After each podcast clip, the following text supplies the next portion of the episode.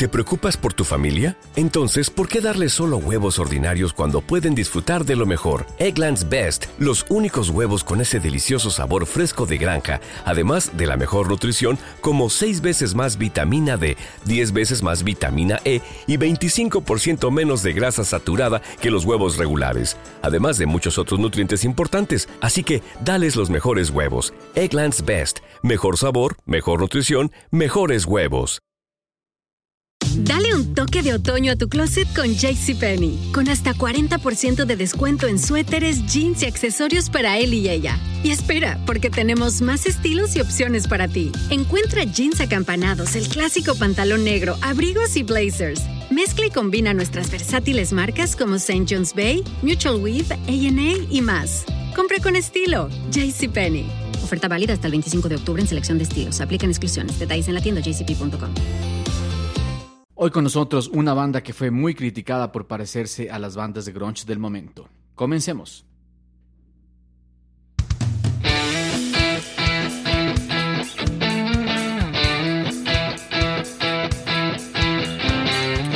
El CD Room, un programa tras la música rock.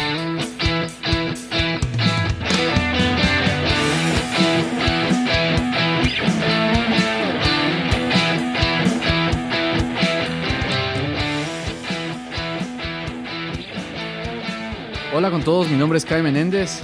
Y yo soy Víctor Caicedo y les damos la bienvenida una vez más a otro capítulo de El CD Room. Esta vez estamos aquí con Stone Temple Pilots con su disco debut El Core. ¿Cómo vas, Kai? ¿Cómo estás? Bien, bien. ¿Y tú, Bicho, cómo estás? Oye, al fin, al fin, al fin le pegas a la, a la, a, a la banda con la gorra que estás, loco. Ah, sí, sí, sí. Esta, eh, a los que nos pueden ver por medio de YouTube, pues eh, ya tenía esta gorra en algunos capítulos, pero esta es la precisa porque esta se pepa. dice, está STP, que es más que nada es el logotipo de la marca de aceite, Sí, eh, que De por ahí es ¿no? De motor. de aceite de motor, de caja, no sé, de, de- de aceite para autos, eh, no sé, podemos eh, profundizar en, en, en STP, ¿no? Los Stone Temple Pilots que adoptaron inclusive esto como un poco su logotipo de la banda. Exactamente. Hoy día, bueno, estamos, como tú lo comentabas, con el álbum debut de la banda, El Korn, eh, que fue publicado el 29 de septiembre de 1992. La grabación se hizo entre 1991 y 1992. Como géneros está rock alternativo, hard rock, la, discográfica Atlantic Record y el productor Brendan O'Brien. Otra vez nuestro amigo Brendan O'Brien. Oye, dices eh, rock alternativo, hard rock, pero también grunge, ¿no? Grunge, grunge. Estaríamos dentro sí, del sí, grunge sí. y con eso tú también lo que empezabas diciendo de, de ese, tal vez ese parecido con las bandas del momento. Este era los años eh, iniciales de, de- de este movimiento grande de, música, de rock, donde estaban metidos lo- eh, sobre todo esta, las bandas de la ciudad de Seattle, que eran eh, Nirvana, grandes. Pearl Jam, Soundgarden, Alice in Chains. Ellos eran los, los cuatro grandes, como tú dices, de- del, del grunge. Exacto. Y aparece esta banda eh, que es de California, ¿no? Sí, exactamente, California, y por eso creo que también no le, no le para. O sea, eh, re- realmente el, el disco fue bastante criticado por su parecido, principalmente con las voces de Eddie Vedder, de, de Alice in Chains también, de, ¿cómo se llama? Este, Lenny Stanley, ¿no? Pero bueno, su, su música, hay que admitir que sí tiene un parecido eh, con, con, con estas bandas que mencionamos. Sobre todo yo le encuentro algunos temas parecidos con Alice in Chains. Más que Soundgarden, yo le veo un poco más parecido a lo que eh, hacía Alice in Chains. Pero bueno, eh, con el tiempo los Stone Temple Pilots demostraron que eran mucho más que eso y se labraron su camino y son ya reconocidos eh, como una gran banda y por eso eh, una de las de mis favoritas también eh, y por eso pues está aquí, ¿no? Para hablar de, los Stone Temple Pilots. Sí, realmente los Stone fueron una súper gran banda. Realmente aquí este, sí se ve y ellos pudieron demostrar a lo largo del tiempo que, que tenían mucho más para dar, ¿no? O sea, pasaron el- el tema del grunge ya un poco más al, tema un poquito más alternativo y todo. Incluso este, sacaron algunos discos posteriores, ¿no? Así es, tienen una discografía interesante. Posiblemente les tengamos de vuelta por aquí a los Stone Temple Pilots. Por ahora, eh, tengo aquí en mis manos el disco. eh, una vez más contamos con la opción de tener el disco. Este es un disco más de nuestro amigo Gabo del Valle. Él nos prestó, voy a poner para ir escuchando. Nos acompaña el disco como ya lo hemos hecho en otras ocasiones. En este reproductor de CDs que no lo he mencionado, pero bueno, es el de 1998. Por ahí apareció en un cajón en en la casa, eh, le puse las pilas y funcionó. Entonces vamos a escuchar por medio de este ah. Dixman la música de los pues, este, Creo que en el primer capítulo mencionamos el, el Dixman de 1998. Ajá, empezaba así. A ver, quería mencionar a, Gabo que nos prestó el disco, porque le, le, preguntaba al Gabo, ¿cómo así tienes este disco, no? ¿Cómo, cómo así te compraste? Entonces me, me, contaba un poco la anécdota. Dice él que cuando era más joven, adolescente, eh, perdón, bajemos un poquito, ¿ya? Cuando era más, joven, eh, él había escuchado esta canción en la radio. Eh, no, perdón, no esta canción, no Dead Uploaded, sino Sex Type Thing, la siguiente ah, canción. Había escuchado y logró meter, grabarle un cassette, esta práctica común de escuchar en la radio, tener el cassette listo y, ponerlo, mandarlo a grabar. Entonces lo había grabado, pero no sabía de qué artista era, que también era común, que grabes algo que escuchabas que te gustaba o ponías en la radio, enseguida grababas y tenías la canción. Entonces él no sabía qué, cuál era el grupo que cantaba esta canción. Entonces dice que algún día que ha estado, eh, ha salido a hacer unas compras con la mamá aquí en Quito, en la ciudad, eh, él Em, escucha la canción que estaban poniendo en un local de música. Entonces se va, se separa de la mamá para ir a, escuchar y preguntar, oigan, ¿de quién es ese grupo? Y, claro, se va a preguntar y la mamá se preocupa, ¿y dónde, dónde está el Gabo? ¿Dónde está mi hijo? ¿Dónde te vas, carajo, hombre de mierda? claro, entonces eh, eh, ya se, se, pega el susto la mamá, pues, de, que no le encuentra al hijo y había sido porque se fue a la tienda de música a preguntar y ahí supo quiénes ah. eran. Ese día creo, ese mismo día creo que la mamá ya, bueno, le ha terminado comprando el cassette. Entonces él tuvo primero el cassette. Ah, eh, debe ser por los años de estos de, que el disco estaba eh, salía, porque era común también encontrar los cassettes, ¿no? Claro. Entonces eh, encuentra, bueno, le compra el cassette y ese es lo que ha tenido. Dice que tuvo por algunos años y que algún día se le entraron a la casa, robaron, incluido se fue el cassette y todo. y entonces este disco, el que nos prestó la versión en CD, se la compró como hace unos cuatro años como para tener eh, su ah. versión, ¿no? Y lo que me parece interesante de esta, de esta historia, digamos, del Gabo, era esto de no saber qué era lo que escuchabas, ¿no? A veces no saber quién cantaba, cómo hacerlo. Y ahora en estos tiempos se ve tan fácil porque tienes en el teléfono, agarras el teléfono, estás escuchando algo, pones del Shazam esta aplicación y escucha. Sé que hay una aplicación, inclusive que, que, puedes hasta tararear, creo.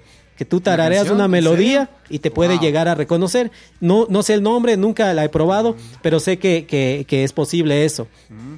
Sabes que yo, este, yo he utilizado un montón de veces este tema del, del Shazam. Eh, eh, estás escuchando alguna cosa en la radio y le pones y de una, o sea, son pero segundos en los que ya te ve cuál es la canción. Incluso parece que está como que medio relacionado con el Spotify, que ya te arma una lista de reproducción de las canciones que tú has escuchado o, que has este stalkeado con el con, con, con el Shazam, ¿no? Claro, lo que pasa es que ahora ya saben todo, en cambio.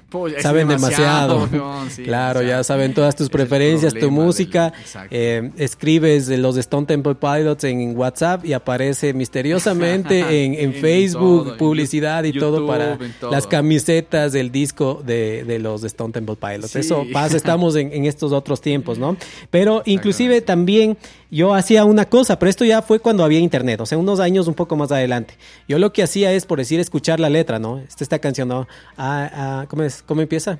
Ah, I am smelling like a rose. Entonces yo escuchaba eso y anotaba. I am smelling like a rose. Entonces iba al internet y ponía lyrics I am smelling like a rose y a veces encontraba. Entonces encontraba por medio de la letra. claro. Claro, no, no, no era tan fácil, no era común. Escuchaba una canción que me gustaba, copiaba la letra y le mandaba ahí. Y entonces ahí podías ubicar, te salía ahí Stone Temple Pilots. Yo me acuerdo que alguna vez hice eso, pero creo que era con una canción en español que me noté como la, como la letra.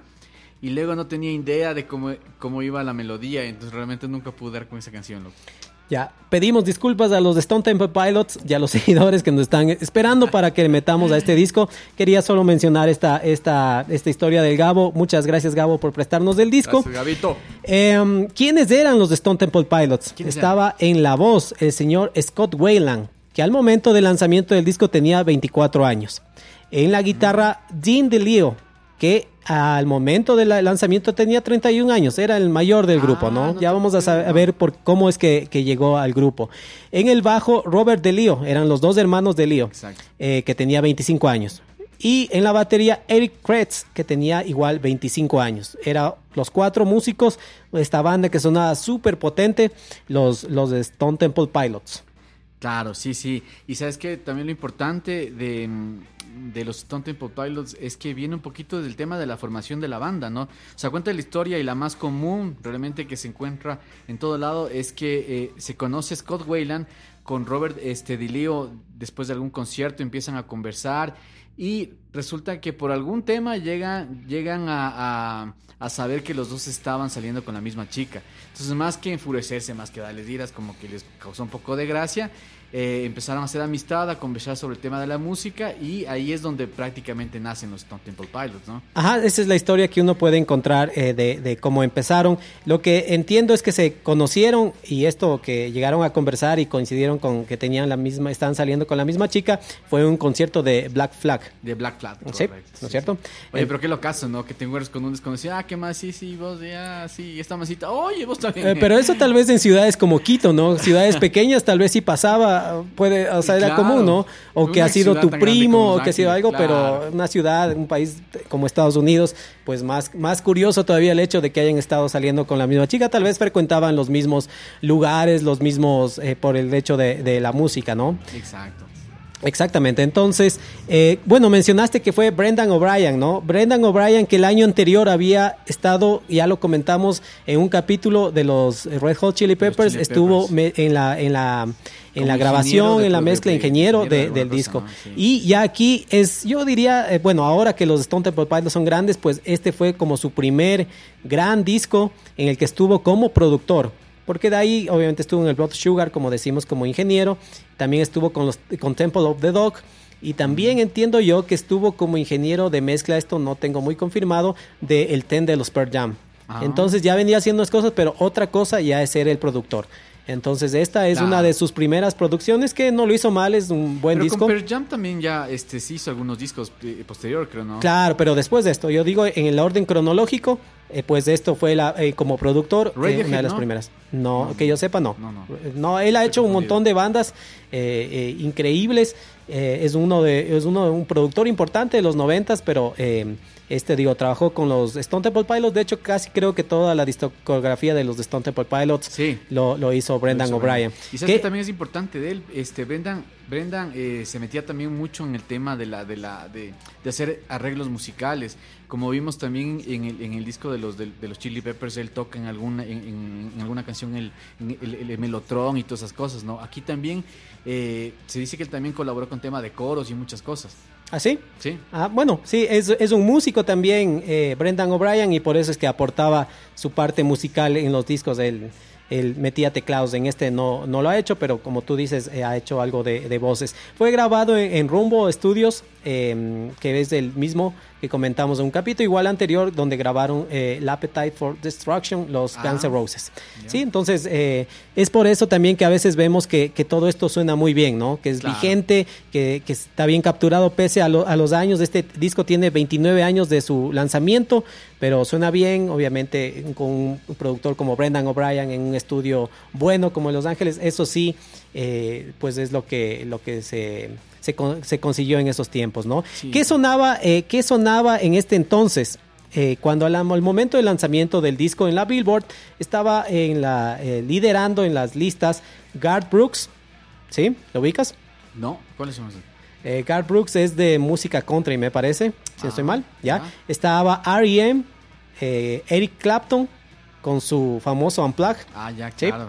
Y, y también dentro del top 10 estaban Alice in Chains y Pearl Jam. Mm, Acordémonos que los Pearl Jam lanzaron un año atrás, más o menos en el, en el 91 este disco, y que demoraron como un año en, en- en sonar, Claro. en, en pegar, o digamos. sea, en ¿no? este año estaban sonando recién los Pearl Jam.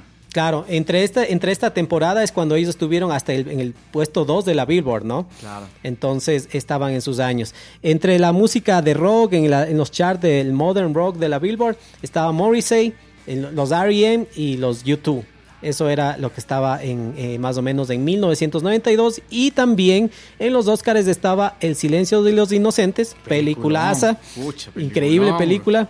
Eh, eh, Terminator 2 y La Bella y la Bestia, los dibujos animados. Estos son como los más galardonados de 1992 en las películas. Les ubicas a las películas, ¿no? Por supuesto, sí. Es que esas películas, sí, en el otro capítulo nos hice unas películas bien raras, lo que nunca visto. Claro, no es que eran, eran años más atrás, pero en este 92 ya estábamos, al menos nosotros, de unos 11 años, de medio cachamos. Y eh, si vale la pena, voy a mencionar una anécdota con respecto a Terminator 2. Eh, eh, Terminator 1 de haber sido un éxito. No. Y Terminator 2 salió, entonces obviamente haber sido el boom. Me acuerdo que mi mamá nos dijo prohibido ver esa película. No. Nosotros, pero, pero qué, o sea, claro, todo el mundo hablaba de Terminator 2 más o menos como estas épocas habla, hablabas de, los Avengers, entonces todo el mundo quería ver los Avengers. En ese entonces me acuerdo de Terminator 2. Pero mm. supongo que a mi mamá le comentaron, dijeron, esa película es muy fuerte, digamos, ¿no? Demasiado fuerte para los niñitos, entonces no les dejes ver. Bebés. Claro. Entonces no nos dejaba y en ese entonces, claro, no era tan fácil. Ahora si te dicen capaz que por internet tienes tus maneras o en, tus en las tiendas puedes conseguir la versión pirata, hay maneras muchas de poder alcanzar a ver una película. En ese entonces no, no me acuerdo haber visto, sino años después Terminator 2, pero era toda la curiosidad de ver la película como en esto del rock, ¿no? No escuches esa música, el rock es malo. Y uno quería ahí estar escuchando, ¿no? Claro. Oye, sabes que yo recuerdo mucho que también, o sea, mi mamá también era súper jodida con las cosas, ¿no? Pero en tema de películas, sí, yo me acuerdo que alquilábamos, porque ahí tenías que ir a alquilar un local, la película en VHS, VHS o, Betamax incluso, creo que te alquilaban las películas y ibas y ponías toda la nota, ¿no? Pero en eso sí, creo que siempre nos vimos las películas más locas del mundo y frescaso. Ah, bueno, está bien. Entonces, eh, bueno, yo no vi, tú sí viste entonces.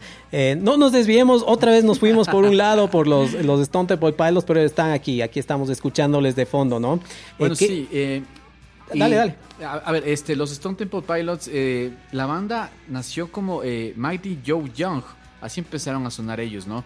Cuando recién empezaron a tocar por Los Ángeles y todo el tema. Luego este, descubrieron que un músico de jazz tenía este mismo nombre, así que siempre les llamó mucho esta, estas, estas letras de logo, ¿no? De, de, STP, o sea, siempre estuvieron como que muy conectados con eso y eh, tuvieron algunos nombres, Stereo Temple Pirates, Stinky Toilet Paper y finalmente se quedaron como Stone Temple Pilots. Pero entiendo que fue porque escogieron las iniciales. A, Scott Wayland le gustaba el STP, el STP. entonces ese era como el nombre, pero tenían que poner, o sea, no podían llamarse como la marca de aceite que estábamos mencionando al inicio, sino que tenían que darle alguna denominación a estas iniciales. Entonces, en, que me parece un juego de palabras, Stone Temple Pilots. no significa nada en especial. Con algunas cosas, exacto. O sea, pero estuvieron probando con, algunas cosas. Stereo Temple Pilots, Stinky Toilet Paper, y finalmente se quedan con Stone Temple Pilots, que finalmente igual, no. Cualquiera de los otros que hubieran escogido, eran. Así es. Entonces, eh, vamos viendo qué había de música en este disco. Podemos ir conversando sobre los sencillos, ¿no? Claro. Entonces, el disco, el disco inicia, no, el segundo tema, el que mencionábamos de nuestro amigo Gabo, Sepstike Thing fue el primer sencillo, ¿no? Este, este es el primero de este disco. Sí, sí, sí, y es importante porque también, bueno, estoy ahorita con una guitarra acústica, ¿sabes por qué? Porque también me gusta bastante el unplug eh, que hicieron ellos y fue prácticamente todo el core, o sea, no todo el core, ¿no? Pero las canciones como más importantes del core de este disco de aquí salieron en el unplug que fue hecho en, el, en 1993, es decir, prácticamente un año después, o sea, los manes explotaron, pero pero re bien y les fue súper bien, ¿no? Y por eso realmente sí, sí me llamaba este, mucho la atención la parte acústica cuando tocaron ellos estos temas, era bastante interesante. Sí, es, es un buen, buen unplug de los, de los Stone Temple Pilots. Eh, como tú dices, fue este el 93, claro, era el momento, era en TV, eh, todos, eh, también era el momento de los unplug. los grupos querían y estaban tocando muchos del unplug, y, incluidos los Stone Temple Pilots, que en ese momento no había el disco, no, no es que salió un disco. Ahora tú puedes encontrar en plataformas como Spotify, te aparece ahí el unplug de los Stone Temple Pilots. Entonces ya puedes escuchar. Me acuerdo que hace algunos años no es que conseguías fácilmente escuchar, como tal vez del Unplugged de Nirvana, que hay un disco. Claro. De este no había un disco, ¿no? No, no. Y realmente el Unplugged, bueno, no sé, pero la versión que yo, que yo escuché te dura que 20 minutos, o sea, no es que sea tan, tan, tan, tan larga porque tenga tantos temas ni nada, ¿no? Era un tema, ah, una cosa súper corta que salió, tocaron y ya, más o menos lo que les pasó también a Pearl Jam, ellos también solamente canciones del Ten salieron en el Unplugged Y era un tema... Y luego de eso reventaron full. Ujú. Eh, Sepstike Thing, ¿no es cierto? Estábamos hablando de este, de este sencillo. Exactamente, así sonaba. Buena canción. Este, este tocan en el Unplugged, ¿no? Hay una versión Unplugged Sí, de ese, de ese pero, tema. ¿no? pero mucho más suave, así como que... Realmente no me gustó mucho a mí la, la versión del Unplugged. Pero ¿sabes qué? Esta canción... Yo no tengo ningún recuerdo de haberla visto ni siquiera en MTV el video de esta canción. O sea, yo me enteré por Stone Temple Pilots con la canción Plush, ¿no? Que es, que es el siguiente sencillo. Pero con esta canción, ni siquiera el video. Recién, ahorita que estábamos chequeando esta información sobre la banda, eh, pude ver como que detenidamente el video de la canción, porque antes realmente no la había visto. Ajá. Eh, este tema es, es la música, pues, hecha por eh, Dean DeLeo, el guitarrista del que hablábamos que era mayor, el hermano mayor de Robert DeLeo. Entonces, cuando se conocen, eh, como tú mencionaste, eh, Robert DeLeo con, con Scott Wayland, pues ellos ya deciden armar la banda, ya lo, lo, lo ponen con el, se ponen con el baterista Eric Kretz y tenían otro guitarrista. Claro. Entonces este otro guitarrista eh, pues eh, estuvo trabajando y a, de- a Dean DeLeo le llaman para que grabe unos solos para, para, para los Stone Temple Pilots, o sea, para este proyecto naciente. Entonces le llaman a él y toca los solos. Entonces Dean DeLeo dice, y yo creo que Scott escuchó lo que yo hacía y se dio cuenta que en su visión del grupo eso era más o menos lo que quería, que digamos, ¿no? claro. Y el otro chico que tocaba la, la guitarra era un buen guitarrista, pero un buen guitarrista, guitarrista rítmico, Rítmico. no de solos. Entonces, como que ahí eh, yo le quité el trabajo. Dice, no, era un Ajá. buen muchacho, era un buen chico él, pero eh, como que los de Stone Temple Pilots eh, sintieron que eh, Dean DeLeo era el guitarrista indicado para el proyecto. Yo entendí que, que más bien el Van había como que renunciado, se había votado de la banda y que por eso Robert este Dileo habla con el hermano y dice, ve, loco, acolítate con el proyecto. Yo entendí así realmente, no, no. ¿Qué, no qué tal guitarrista te parece Dean DeLeo? Sí, es muy, o sea, sí, sí, sí, es un buen guitarrista. Hace cosas bastante interesantes, por ejemplo, el... Eh, Blush. O sea, con unos acordes medio raros ahí. O sea, hace cosas Ajá. chéveres, Eh, importantes. Sepp Thing, este, este primer sencillo, dice él que lo tenía este riff desde los 16 años. Ah. O sea, media vida ya tenía como cuando salió el disco. Claro. Eh, eh, eh, de tener. Es, a mí me parece un guitarrista interesante. El sonido que tiene a veces para los solos es bastante peculiar.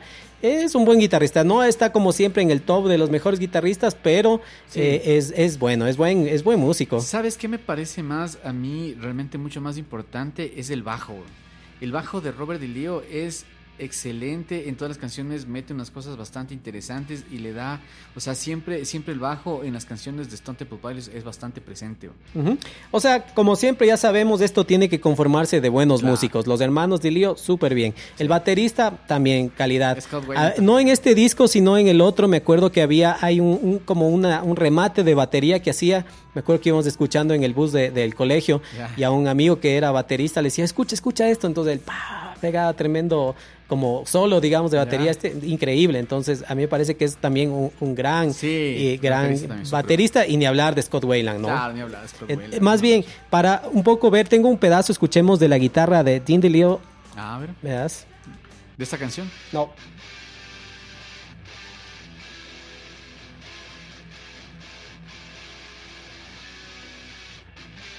Un poco más adelante. ¿cuál es esta canción?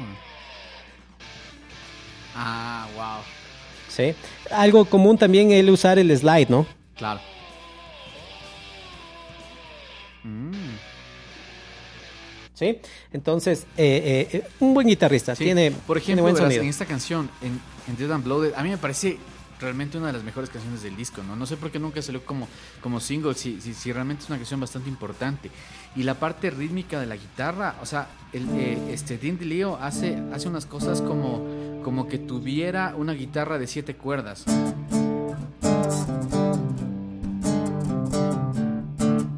O sea, le hace sonar como que, como que tuvieras una cuerda más acá. Ya. Así le hace el acorde. Mm. Y queda súper chévere.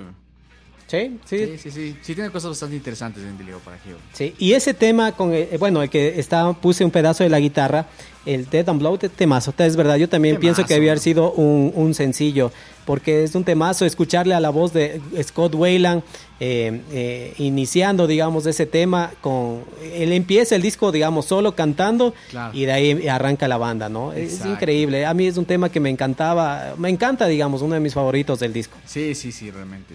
Si no es el más cañero de todo el disco. Ajá, entonces, eh, Sepstyle Thing, como dijimos, fue el primer sencillo, un tema que hablaba un poco acerca de una violación a una novia. Eh, esto le salió un poco al revés, digamos, la jugada de Scott Wayland, porque era que él se quería referir a, a estar en contra, digamos, de esto, ¿no? De Ah, estas, sí. de, la, de, esta, de las violaciones, del abuso, de los, de los, de los abusivos, digamos, contra la- las chicas, y más bien como que le entendieron al revés. Entonces él tenía que salir a aclarar que era al revés, que él no lo estaba diciendo de esa manera y que era él en defensa, ¿no? Inclusive los, el, eh, no me acuerdo cuál de los Dilio, o creo que era el baterista, decía de que era Scott Wayland así, dice que él cuando veía esto que pasaba, dice, nos íbamos a un bar pegándonos unos tragos o lo que sea, y por ahí se le escuchaba a un a un no a un chico reclamándole, hablándole fuerte o algo a su novia, pues Scott Wayland se levantaba y decía, oye, ¿qué pasa? ¿Qué te pasa? Y se armaban los problemas, ¿no? Se armaban los puñetes ahí. Exactamente, entonces él como que no, no le gustaba esto. Scott Wayland que mencionaba en su biografía que él fue abusado cuando fue niño, ¿no? Cuando fue claro. adolescente eh, por un chico mismo del colegio, un compañero, algo así, parece que sexualmente fue abusado él. Sí, o sea, de lo que de lo que pude leer un poco, este, era un chico mayor que él, que en algún momento como que le invitó a la casa, este, y ahí abusó sexualmente de él, ¿no? Incluso él había como que escondido mucho esa esa etapa de su vida y más bien al último ya con temas de, de- de- de psicólogos y terapias y todo esto, como que renació el recuerdo de lo que de lo que le había pasado, ¿no? Ajá. Entonces, eso. Eh, el segundo sencillo, y este sí es del clase A, es del tema Plush. ¿No es cierto? supuesto, Sí, temazo. weón. Este te digo que tiene cosas.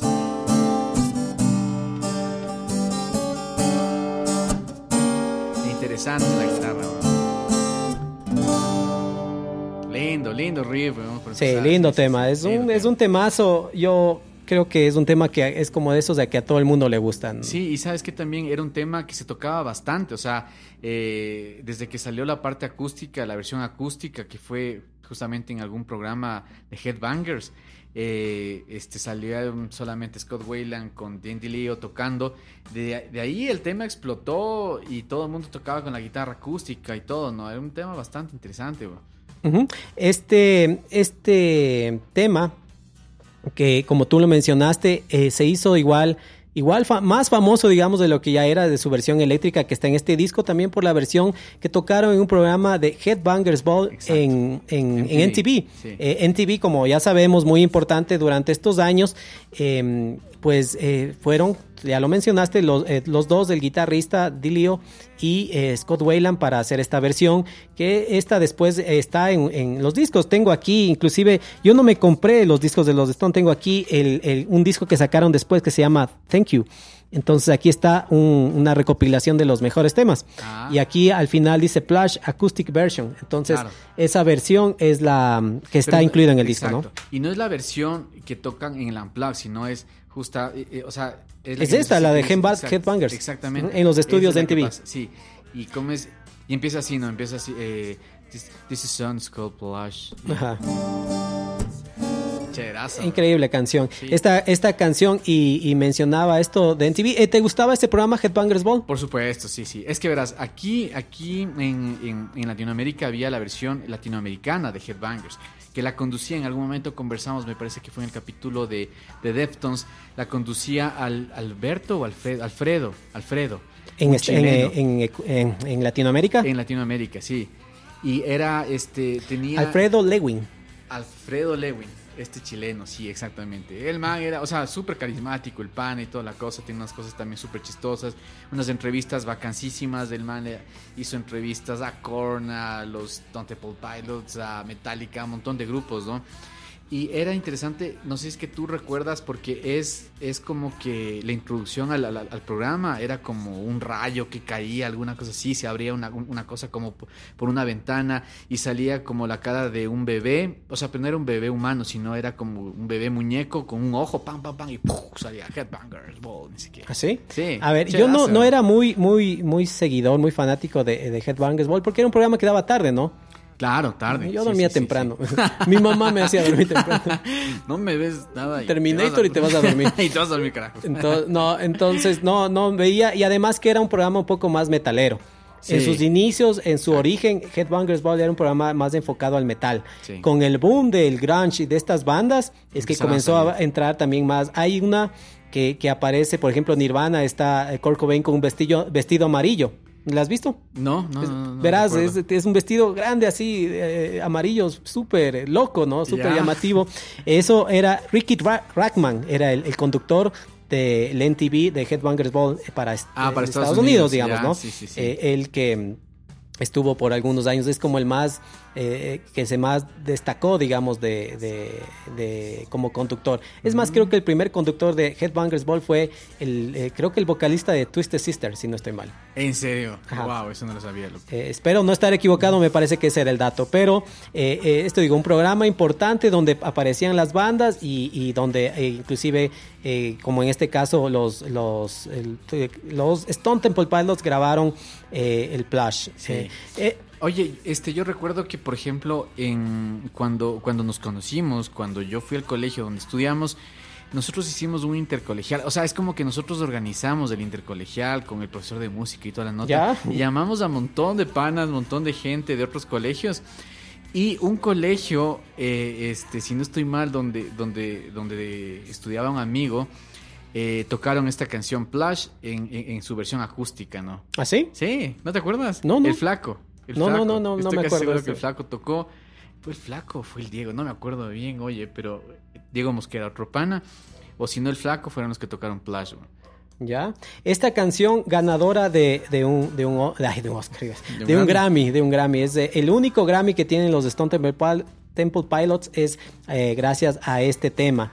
Eh, eso, eh, pues, quiero mencionar, ya que hablamos un poquito de Headbangers Ball, de NTV, NTV que, que, que este año cumple 40 años del canal, ¿no?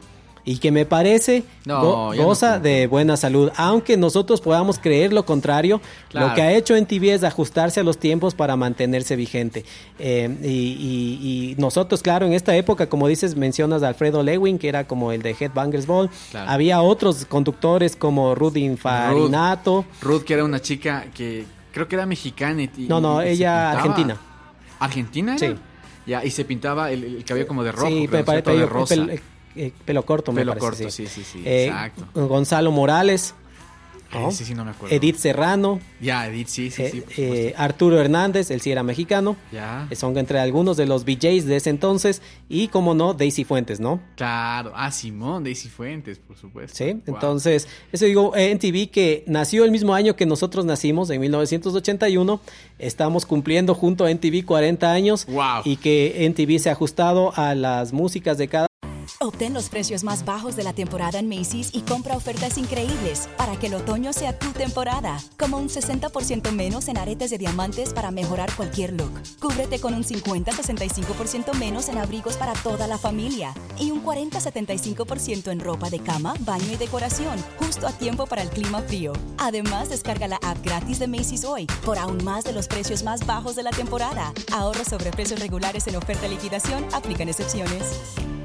Mary redeemed a $50,000 cash prize playing Chumba Casino this year. I was only playing for fun, so winning this was a dream come true. Chumba Casino is America's number one social casino experience. It's serious fun. With over 80 casino style games to choose from, you too could win life changing amounts of cash. Be like Mary. Log on to chumbacasino.com and give them a whirl. That's chumbacasino.com. No purchase necessary, void or prohibited by law. 18 plus. Terms and conditions apply. See website for details. The voice in the preceding commercial was not the actual voice of a winner. Momento y poco a poco se fue alejando del rock y nosotros de NTV.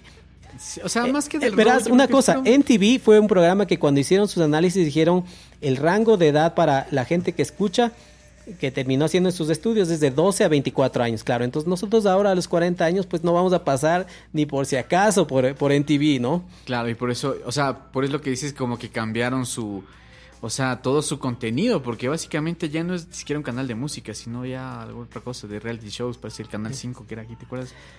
Sí, prometemos que es la última vez que nos desviamos de los Stone Temple Pilots, pero eh, como dije, este tema eh, dirigido el video por Joe Staff, eh, que dirigió videos como Wolf de Alice in Chains, Ya. Ocean de los Pearl Jam y también el Sepstyle Thing de los, los mismos Stone Temple Pilots. Ya. Ya. Oye, este, algo importante también de esta canción es que aquí se le ve, por ejemplo, en, en- en el disco core, con lo que, con lo que empezábamos, este, este, básicamente era porque, porque lo comparaban mucho, ¿no? Y en este tema, específicamente en el disco, en Plush, tú le, tú le encuentras una voz bastante grave, Scott Wayland.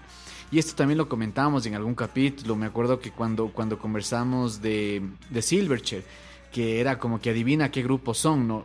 Y tenía mucha relación porque tenía una voz bastante grave. Pero cuando le escuchas en el Unplugged, esta canción Plush, o sea, es como que fuera otro vocalista. Yo recuerdo que cuando vi dije, o sea, realmente es, es el mismo vocalista que está cantando esto porque tenía un timbre de voz completamente distinto. Claro, tal vez eso era lo que decían los, lo- los, los críticos, parecido más a Pearl Jam por el estilo de cantar, un poco más parecido a Eddie Vedder. De todas formas, hay temas en este disco po- como por ejemplo Sing, Naked Sunday, Piece of Pie, eh, Where the River Goes, que a mí eso digo, me parece, me suenan bastante Alice in Chains esos temas. O sea, sí tiene bastante un sonido, pero el cantado tal vez sí tiene un parecido un poco con lo que hacía Eddie Vedder en ese entonces, ¿no? Oye, ¿sabes qué? Siempre a mí me pareció Plush una canción chévere y toda la cosa, ¿no? Tiene un riff bac- bacanísimo. Pero es una canción muy larga. No sé si es que alguna vez, o por lo menos yo, yo recordaba como que la primera vez cuando escuché esta canción dije, o sea, porque hay una parte incluso que, que es, o sea, ya cuando se está acabando. Y empieza otra vez. Where you go Y dices, no, o sea, y viéndole la canción dura como cinco minutos, loco. Y es básicamente, o sea, es como que bastante repetitivo el riff, las notas y, y- toda ¿Te- la te cosa. parece larga me la parece canción? muy larga, sí, ¿Sí? me parece muy larga. Eh, esta canción, claro, es una canción que no tiene solo de guitarra no tiene solo. y que eh, suele pasar, ah, hay, eh, tal vez en lo que tú dices, ¿verdad? Suele pasar que hay canciones que uno eh, espera que no se acaben. No sé si te ha pasado. Hay canciones tan Ah, buenas sí, sí, que dices, ojalá no se acabara y, y continuara y continuara. Eh, tal vez no es el caso de Plush, que es un temazo, pero a Sí, mí me parece que dura lo justo. Ni menos No, ni no, más. A mí No, me parece que mí está sí, para bien. mí estaba ya demasiado porque incluso ya le hacen la parada como que ya aquí tiene que acabarse y llega otra vez pam pam where you go sí sí me parece que estaba mucho pero bueno Ya. Eh, eso, eh, este eh, pl- eh, que ellos sabían que iba a ser un, un temazo, digamos, ¿no? Ellos ya en la grabación ya sintieron que era un tema diferente, que tenía algo. Entonces, dice, inclusive nosotros en el disco, esto está en el track 9. Y no fue el primer sencillo, dice la disquera, que era, dijiste, eh, Atlantic Atlantic, Records. perdón. Atlantic. Ellos dicen, nos dieron total libertad para nosotros trabajar en el estudio. Y eso es chévere porque nosotros sentimos que no teníamos presión, gente de la disquera yendo a ver cómo iba el trabajo.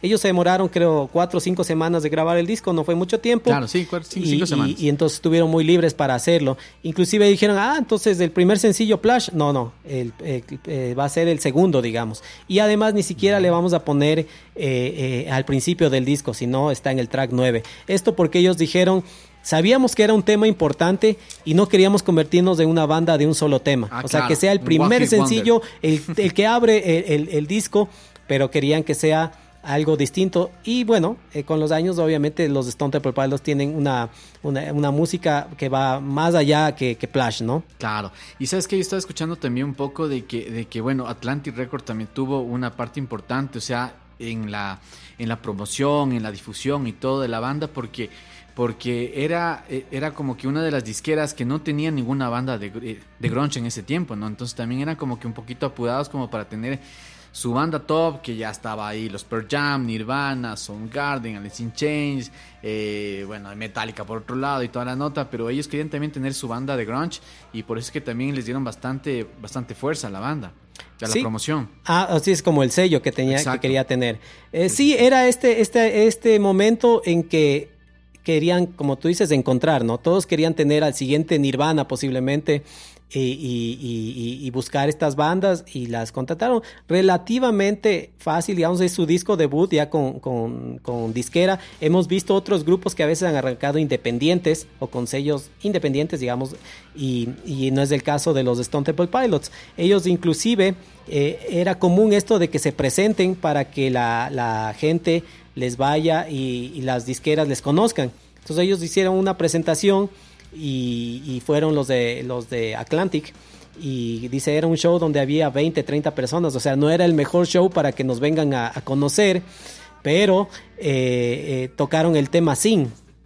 Dice que les gustó, entonces eso, eso le gustó a la disquera, aunque ellos tocan, dice, tocamos con mucha fuerza, dice, y esto hizo que la disquera se les atraiga el grupo y los terminaron firmando, ¿no? Sí, es que sabes que también es importante también. Es, eh, bueno, Scott Wayland como, como, como vocalista, como intérprete, como frontman y todo, hacía un papel bastante importante.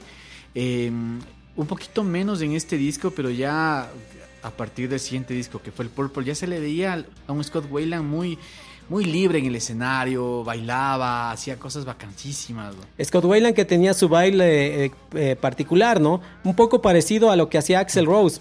Pero Claro. Scott Wayland, tú le veías, wow, qué increíble. Esta, esta, este poder, esta potencia, estos frontman de estos grupos en que les veías y querías hacer todo lo que ellos hacían, ¿no? Exactamente. Querías, veías a Eddie Vedder, querías vestirte como Eddie Vedder, le veías a Kurt Cobain con su pelo largo, rubio, y tú sabes que me quiero pintar, lo que sea, por estarte parecido con los Converse y en caso de Scott Wayland también, a veces hasta inclusive con su, con su baile y su presencia como en el escenario, ¿no? Sí, también algo característico de él era también el, el- el cabello, ¿no? Él se pintaba de rojo, de verde, de amarillo, de cualquier cosa, ¿no?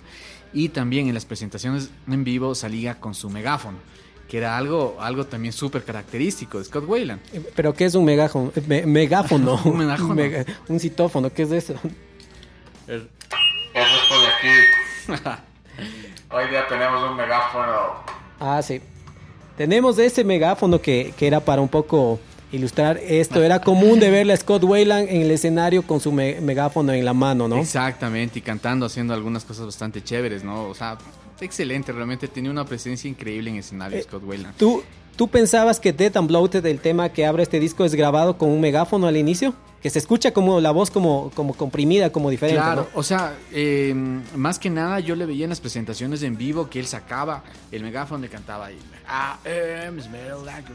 Pero no sé si es que lo habrán grabado así. Eh, no, este, este tema, ya que topaste lo del megáfono, fue grabado, Scott Wayland lo grabó a la guitarra, digamos, ¿no? Al micrófono de la guitarra. Ah. Eh, la verdad, nunca he hecho eso, eh, pero eh, tal vez, me imagino tal vez a la guitarra acústica, porque la eléctrica es otro, otro sistema que funciona, no es que capta el, lo- el sonido, El ¿no? sonido de afuera. Claro, eh, si no, tal vez debe Hagamos una guitarra acústica. Ah, eh. Algo así, digamos, Ya. ¿no? Es lo que supuestamente hizo Scott Wayland para grabar este tema. Agarró la guitarra de Dean DeLeo y, y lo hizo así. Que contaban que, que cuando hicieron ese tema, eh, él, él, dice, mira, mira, tengo esta idea, ¿no? Entonces dice que estaba en un local comiendo algo, que un local mexicano, creo decir, mira, tengo esta idea, ¿no? Entonces, ah, eh, entonces dice, le, le cantaba y se le ponía, se le, la vena, digamos, aquí se le Se hinchaba. y todo de lo que cantaba y, y- y eso, ¿no? Eh, era como importante para él y, y tarareando así el tema. Y esta canción, déjame ver, sí, esta canción, eh, Robert DeLeo, eh, la, él trabajaba en una tienda de música. Ya. Y Scott Wayland trabajaba como al frente, me parece como conduciendo para llevarles a actores para sesiones de fotos, algo así. Entonces, trabajaban cerca. Entonces dice que a veces cuando tenían alguna idea, se topaban. Dice, mira, tengo esto. Dice, entonces Robert dice, lo, lo- lo bueno de esto es que yo trabajaba en un local donde descolgaba una guitarra y tocábamos, ¿no? Claro. Entonces a veces decía, mira, tengo esta idea, entonces sacaban algo y, y- y trabajaban ahí. Inclusive, eh, el siguiente tema, Creep, eh, el siguiente sencillo fue hecho así, digamos, tenían esta idea y dice atrás en el parqueadero eh, de- de- del, re- del local de, de instrumentos musicales comenzaron a sacar, eh, a hacer un poco la base de lo que fue Creep. Canción salsa también, Creep. ¿no? Ujú.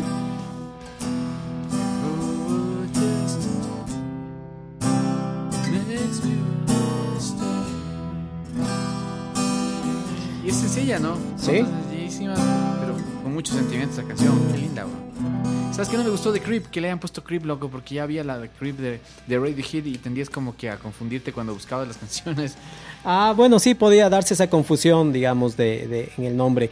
Este tema fue grabado en vivo, en una sola toma.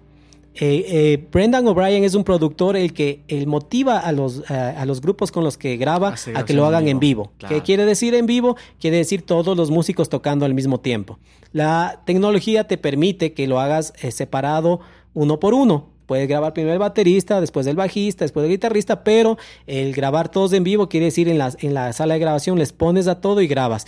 Después regrabas ciertas guitarras, los solos, la voz, pero la base musical la graban en conjunto. Entonces, al menos de este tema, eh, la grabaron de una sola toma a la primera y salió, ¿no? O sea, eso también habla de lo, de lo buenos que eran los, los Stone Temple Pilots como para grabar de una sola su canción, una de sus canciones más, más, representativa, destacadas. Ajá. Sí, más destacada realmente. Y, y la versión acústica que hacen también en el Unplugged es, es o sea, Oye, en, el. Unplugged canta diferente Sí, canta y diferente. en el video canta como en, en el, en- como en el Unplugged. Ahí que me parece que es la segunda estrofa que, que, que canta diferente. Y en el video, si tú te fijas en el video, es como en el Unplugged, no como en el disco. Es algo como un poco curioso, ¿no? Que hayan Sí, tenido ¿no? estas dos versiones, y la del disco y la del video. Sí, sí, sí, sí, súper raro. Lo que pasa es que también, verás, Scott Wayland, eh, o sea, era, estaba leyendo un poco y él no es que tenía técnicamente como que un rango vocal muy amplio, ¿no? Como por ejemplo Cornell, que tiene un rango vocal increíble, también Vedder también tenía un rango vocal bastante grande.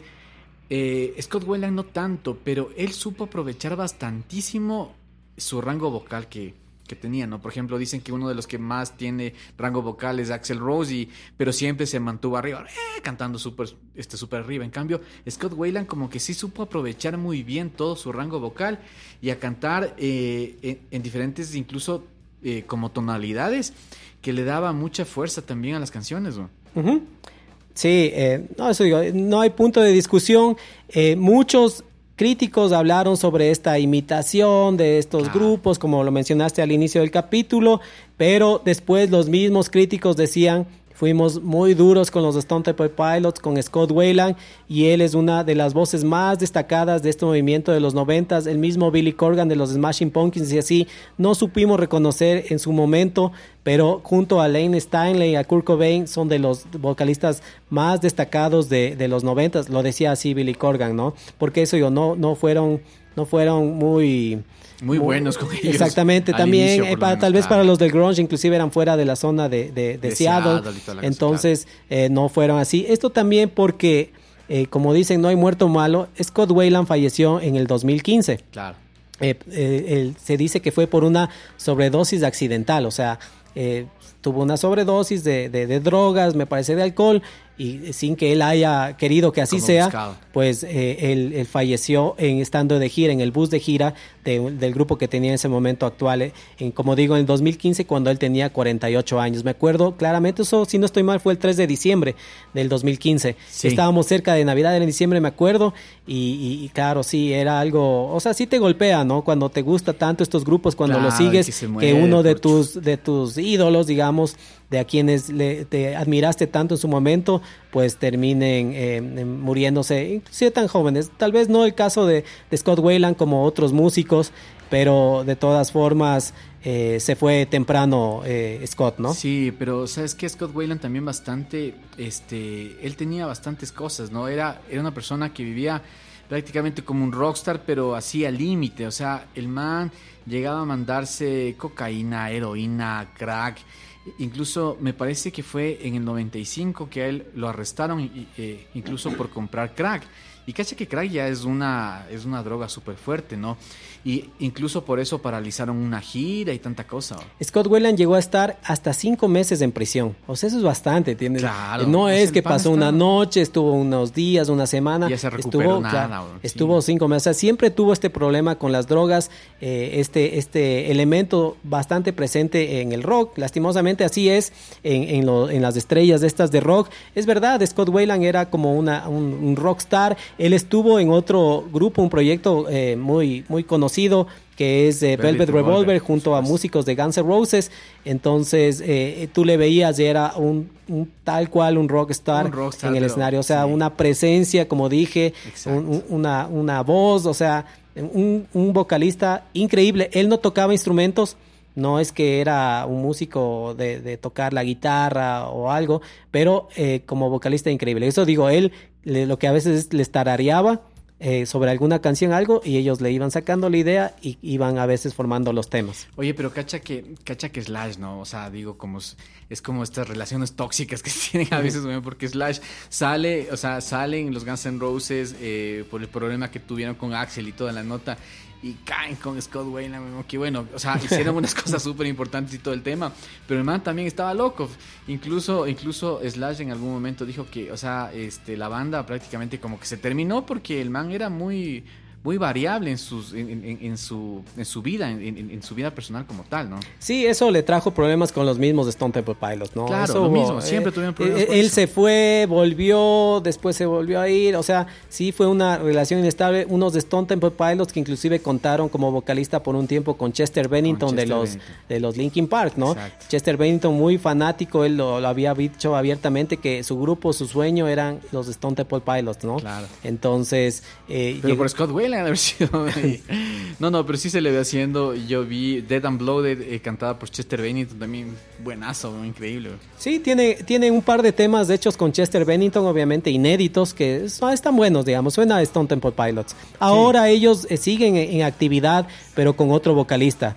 Eh, nada famoso, la verdad no, no tengo referencia de, de dónde salió él, no sé, pero eh, es un es ellos siguen tocando no siguen con su música los de Stone Temple Pilots. Oye pero sabes que también algo algo interesante que estaba viendo de esto es que bueno o sea este ya sabemos no el pana este Scott Wayland como como, artista una máquina el man este creo que supo demostrar que no solamente era un intérprete cantando sino también un artista un músico. Él cuando el tiempo que estuvo separado de los de los Stone Temple Pilots. Eh, hizo incluso un disco también que entiendo que, que fue, este, estuvo muy metido en la parte de la composición, ¿no? Sin embargo, como hemos visto, el man también tenía sus demonios en la parte personal. Eh, o sea, el man súper mal, este, por todos sus problemas de drogas, ¿no? Drogas, alcohol y todo el tema. Incluso cuando, eh, a ver, él, él en su parte personal como, este, como tal se casó con tres, con tres chicas, ¿no? Eh, en su segundo matrimonio, él tiene dos hijos. Este, que se llama eh, Noah Wayland, es el mayor, y Kelly me parece que es Kelly, Kelly Wayland, que es la, que es la hija, ¿no? Em, lo que decía la, la, ex esposa en una carta cuando él falleció es que, es que, bueno, o sea, se murió una estrella, una persona, nos queda su música, todo el tema, pero, pero no hay que idolatrarlo, ¿no? Porque él como, o sea, como, como, como padre no fue para nada bueno, como esposo tampoco, o sea, tenía muchas cosas malas ahí él y que por favor, o sea, que no se compren una, una camiseta de Scott Wayland con la leyenda 1967, 2015, alguna cosa de esas, porque, porque más bien con esa plata anda y cómprale un helado a tu hijo, sal con tu hijo, este, andate al cine o, eh, alguna cosa de esas, ¿no? Y lo interesante de todo esto es cómo llegamos a ser nosotros padres eh, el ejemplo para nuestros hijos. Hagamos las cosas bien o hagamos las cosas mal. Porque resulta que Noah Wayland llega a tener un grupo llega a formar una banda, me parece que fue en el 2018, junto a este, London Hudson, que es el hijo de Slash, y junto a, um, Tyler, Tyler este, Trujillo, el hijo de Robert Trujillo. Tier, Tyler, Tyler Trujillo, una cosa así. Llegan a formar la banda y tristemente vi la noticia que en enero de este año lo votan a, a Noah Wayland por, por problemas de drogas, loco. O sea, cacha que el círculo se vuelve a repetir y a pesar de que Noah tal vez este, sufrió muchísimo por la ausencia de su padre, este, la ex esposa decía que hay tiempos y, fotos contadas con las que, que pasaron como familia, con, este, él con sus hijos, ¿no? Y la historia se vuelve a repetir. Eh, ojalá, ojalá que el, que el chamo no, no caiga en eso mismo, ¿no? Y que se pueda cerrar algo y que más bien aprenda de todo lo que le pasó a su papá. Pero es importante saber eh, el ejemplo que nosotros le damos para bien o para mal. ¿Y cómo siguen nuestros hijos esas cosas hoy? Sí, o sea, tiene razón, es verdad. Eh, siempre lo hemos topado y no nos hemos quedado ajenos al hecho de mencionar esto de importante de la familia. Pues, eh, dada nuestra edad, 40 años, tenemos nuestros hijos. Claro. Y, y, hemos visto a veces este patrón repetido de los músicos de la separación, de que divorciados, inclusive a veces de, de, los chicos a veces abusados, como el caso de Scott Wayland. Entonces siempre creemos que, que esto les termina afectando, ¿no? Claro. Eh, esto, esta, esta inestabilidad familiar, emocional, y es más si todavía viene esto acompañado de un abuso. Eh, entonces, sí, pues siempre nosotros cuando son estas historias que la eh, historia de Scott Wayland termina siendo un poco triste porque falleció, como digo, eh, antes de cumplir 50 años. Entonces teníamos todavía eh, para más de Scott Wayland. Eh, no sé si como un compositor, como un músico aportando, pero sí como persona y su familia seguramente eh, les debe hacer falta, pese a lo que tú dices de, de, la esposa, ¿no? Claro, exacto, sí, y más que nada los hijos, ¿no? Yo digo, en algún momento, o sea, este, cacha que con esta banda que se llama, se llamaba Suspect este 208, porque incluso me parece que en marzo de este año ya se, ya se disolvió esa banda, que tenía músicos súper importantes, ¿no? Por ejemplo, el hijo, el hijo de Robert Trujillo ya venía tocando con Korn en giras y todo el tema. Entonces, ya solamente por el nombre, por los apellidos, era como que ya tenían una, una, una cierta aceptación de la gente y todo el tema. Tenían unos, este, un sencillo bastante chévere y, y uno, chuta, yo cuando escuché dije, oye, qué bueno, ¿no? Porque tal vez estos chicos puedan ser influencers para que otras bandas o otros chicos cojan cojan este la música, el gusto del rock y todo el tema y que vuelva a renacer un poco esto, ¿no? Pero termina yéndose por el tema de drogas, que fue por lo mismo que cayó el, el, el, el padre y qué triste, oye.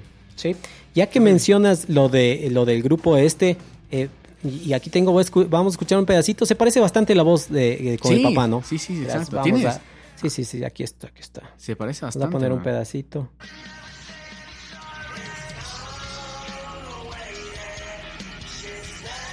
Exacto, como cuando era joven, ¿cacha? A ver, otra parte más acá.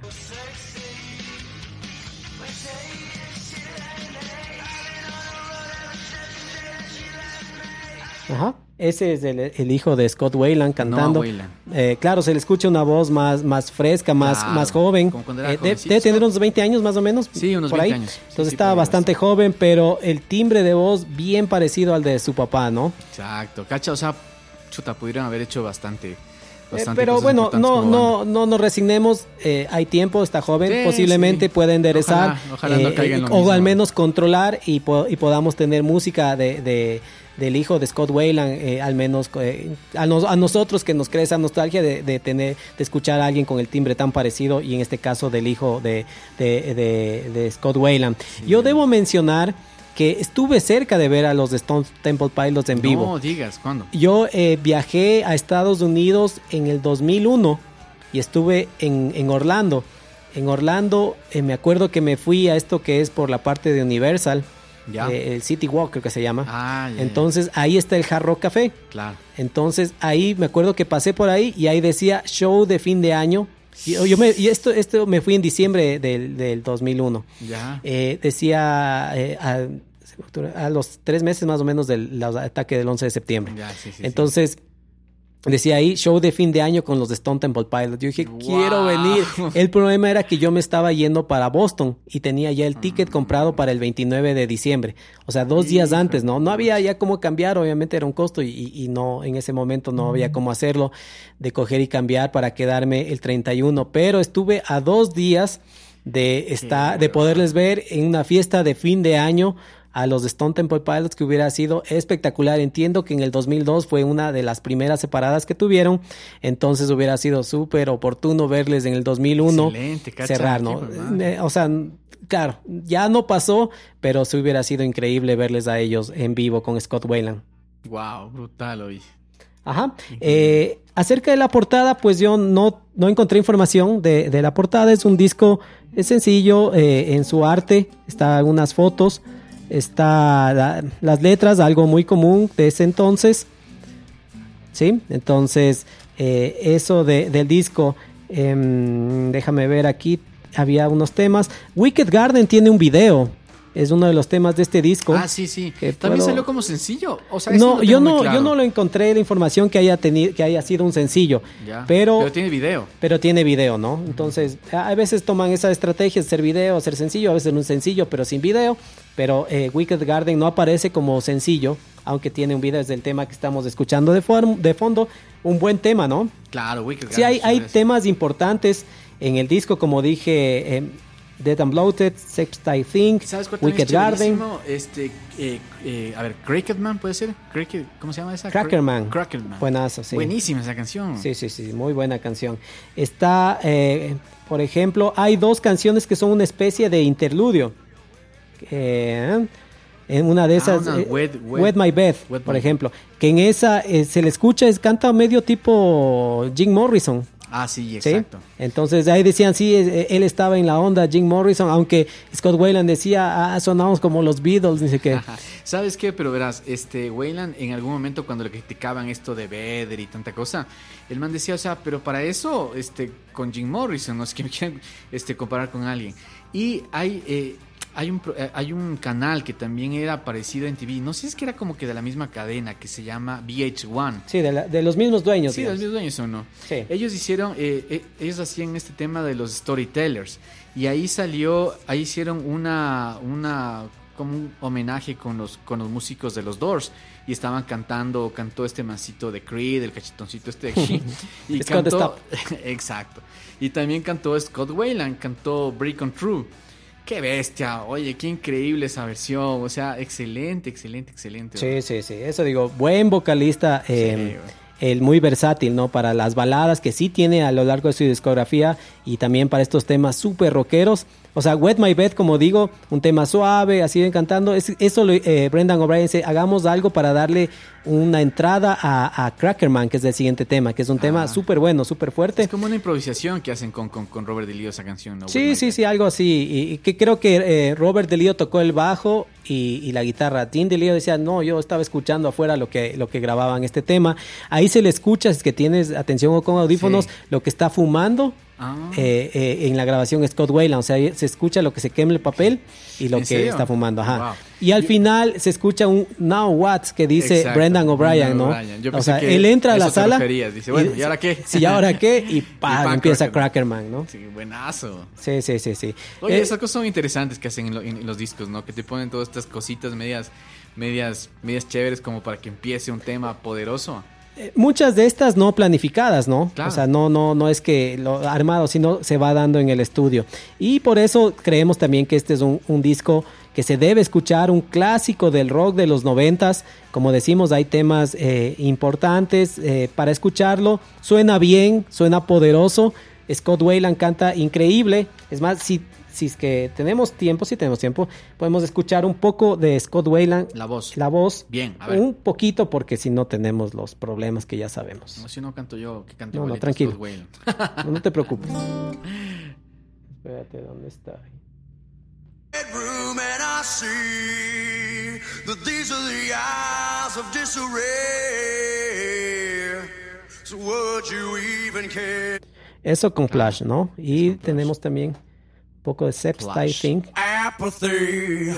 I'm gonna I'm know you like what's on my mind. I A ver, algo más adelante. know you want, girl, my girl. I'm gonna have to hurt you too, hurt you too.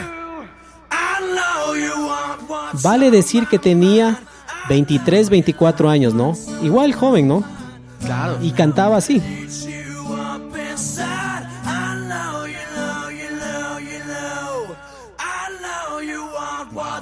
¿Sí? Qué Entonces, super voz que tiene este man. tiene una voz increíble, eso ¿Sabes qué sí. te- Pero, pero de lo que he visto, o sea, no ha sido como muy este, reconocida eh, la capacidad vocal de Scott Wayland, ¿no? Tal vez un poquito opacado por sus otros demonios, pero escuchándole tiene una, una- un vozarrón el hombre.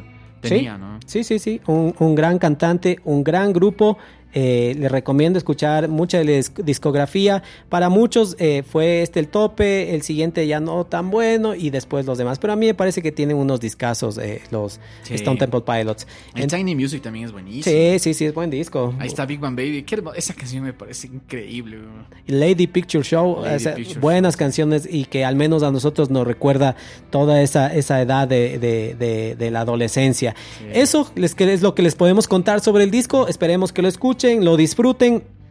Eh, le pongan a alto volumen, se acuerden de, de esta gran banda de Scott Wayland y que, y que no dejemos que el rock pase. Háganle escuchar a sus hijos, a su familia, cuéntenles las historias que les hemos contado. Hay cosas buenas, hay cosas malas, pero eh, vale la pena eh, también entender atrás. A veces uno está escuchando estas historias y escucha las canciones con otra eh, con otra idea, ¿no? Cuando se va enterando Claro. cómo fue el proceso, cómo es que, que- que lo hicieron, que lo grabaron, ¿no? Es más, yo voy a escuchar lo que fuma, lo que se quema el tabaco, porque no me he percatado de eso, Víctor Andrés. Ah, sí, pero con audífonos para que le caches bien. Por supuesto. Lo que al pri- ah, me parece que es casi al principio eso. Eso es lo que debemos- podemos contar. Ponme el ya conocido para nosotros fondo musical y yo voy a leer la parte final del programa. Ahí va. Este programa es producido por Cae Menéndez y Víctor Caicedo. Corre, la voz a tus amigos. Síguenos en las redes. Estamos en Facebook, Instagram, TikTok y YouTube. Nos puedes buscar como el CD Room Podcast. Los fragmentos de música reproducidos en este programa pertenecen a los de Stone Temple Pilots. Eso es todo lo que les podemos contar. Mucho rock y me despido. Adiós. Aguanto, ya también me voy a despedir. Con esto aquí. Chatarra vieja, cocina vieja, refrigeradora vieja. Nos vemos en el próximo programa. Chao. Adiós.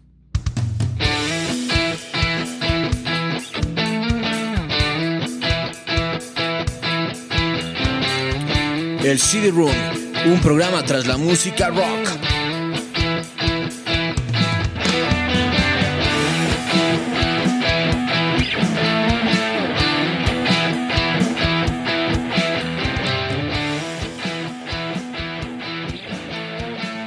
When the leaves start rustling, the pumpkins start plumping, and the scarecrows start crowing, you heed the call of fall because you eat, sleep, and drink pumpkin at Dunkin'. Mm. So take your pick of pumpkin with delicious muffins, munchkins, and donuts, and pair them with a classic pumpkin spice signature latte or the ultra smooth pumpkin cream cold brew, topped with pumpkin cream cold foam, all so you can fall harder. America runs on Dunkin'. Price and participation may vary, limited time offer, terms apply. When you shop at a Walmart Vision Center, you get it. You know that you'll spend a little less on stylish glasses for the whole family. Welcome to the Vision Center. Let me know if you need help finding the perfect frames. Hey, Mom, you were right. These glasses are cool. Hun, they take our insurance. That means Papa's getting a new pair too. Whoa, glasses start at just $39. Next stop, groceries. So you can get a little more of what you need. Find a Vision Center near you. Save money, live better. Walmart.